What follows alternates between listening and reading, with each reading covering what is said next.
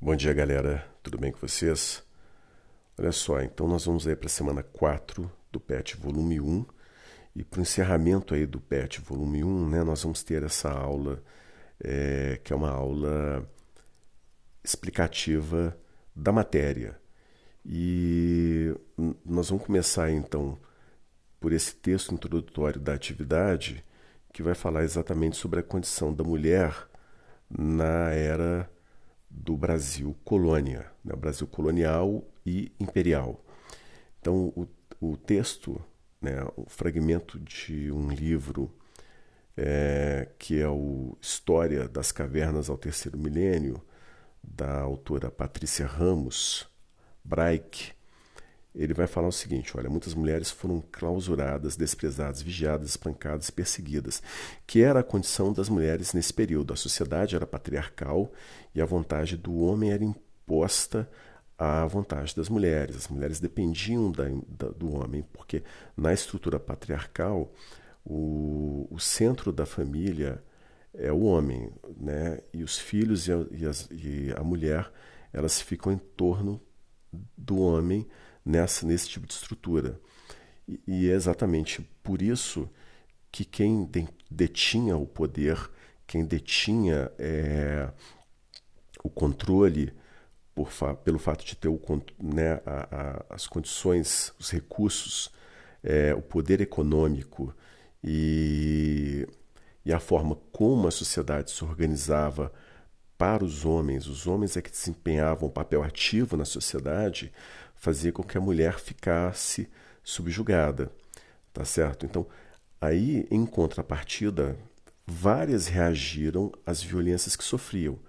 Parte da população feminina livre esteve sob o poder dos homens, outra parte rompeu uniões indesejáveis e tornou-se senhora do próprio destino, ou seja, recusavam-se a casar e a seguir é, dentro desse modelo patriarcal. As práticas consideradas mágicas foram uma das maneiras pelas quais as mulheres enfrentaram as contrariedades do cotidiano, chegaram até mesmo a causar temor entre os homens. É, Acreditava-se que as feiticeiras tinham o poder de cura ou o poder sobre o amor e a fertilidade masculina e feminina através de poções mágicas. Então as mulheres apareciam aí como curandeiras, como parteiras e tendo esse, né, sabendo aí como exatamente conduzir um parto, como trazer uma, uma vida, né, ao mundo, como é, curar pessoas, como né, curar doenças, elas acabavam criando uma força de resistência paralela à, à estrutura patriarcal dominante no Brasil colônia e imperial, né? o Brasil colonial e imperial.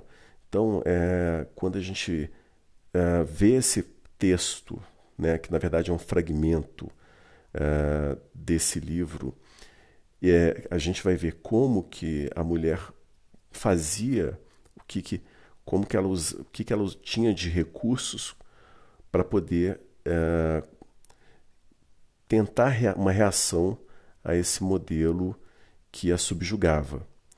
Tá certo? E é exatamente nesse contexto em que a mulher inicialmente não tinha acesso à, à educação nas escolas, é, isso foi depois a, a, essa possibilidade de educação nas escolas só veio a partir é, de uma mudança que teve na estrutura das, da educação no Brasil e da, de Portugal. Então, an, antes no Brasil você tinha ali os jesuítas como a educação que era disponível a todos, as mulheres com, elas não tinham acesso à educação formal. Depois você teve uma reforma que tirou os jesuítas do Brasil, expulsou os jesuítas do Brasil, que foi o Marquês de Pombal, que promoveu e essa reforma ela mexeu tanto na estrutura da metrópole de Portugal quanto na estrutura da colônia, ou seja, do Brasil.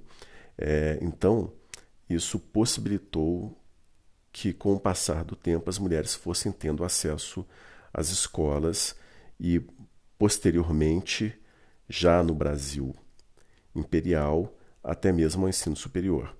Então, essas mudanças foram acontecendo é, e, paralelamente a essas mudanças, as mulheres, como forma de resistência, iam passando conhecimentos, é, conhecimentos adquiridos na prática ali, né, e, e conhecimentos que dizem respeito às comunidades locais de uma mulher para outra. E essas mulheres que exerciam essas profissões de parteiras, de curandeiras, que tinham essa relação de poder conceber uma vida, de poder curar as pessoas, elas acabavam ganhando um status e um respeito dos homens e da comunidade de maneira geral.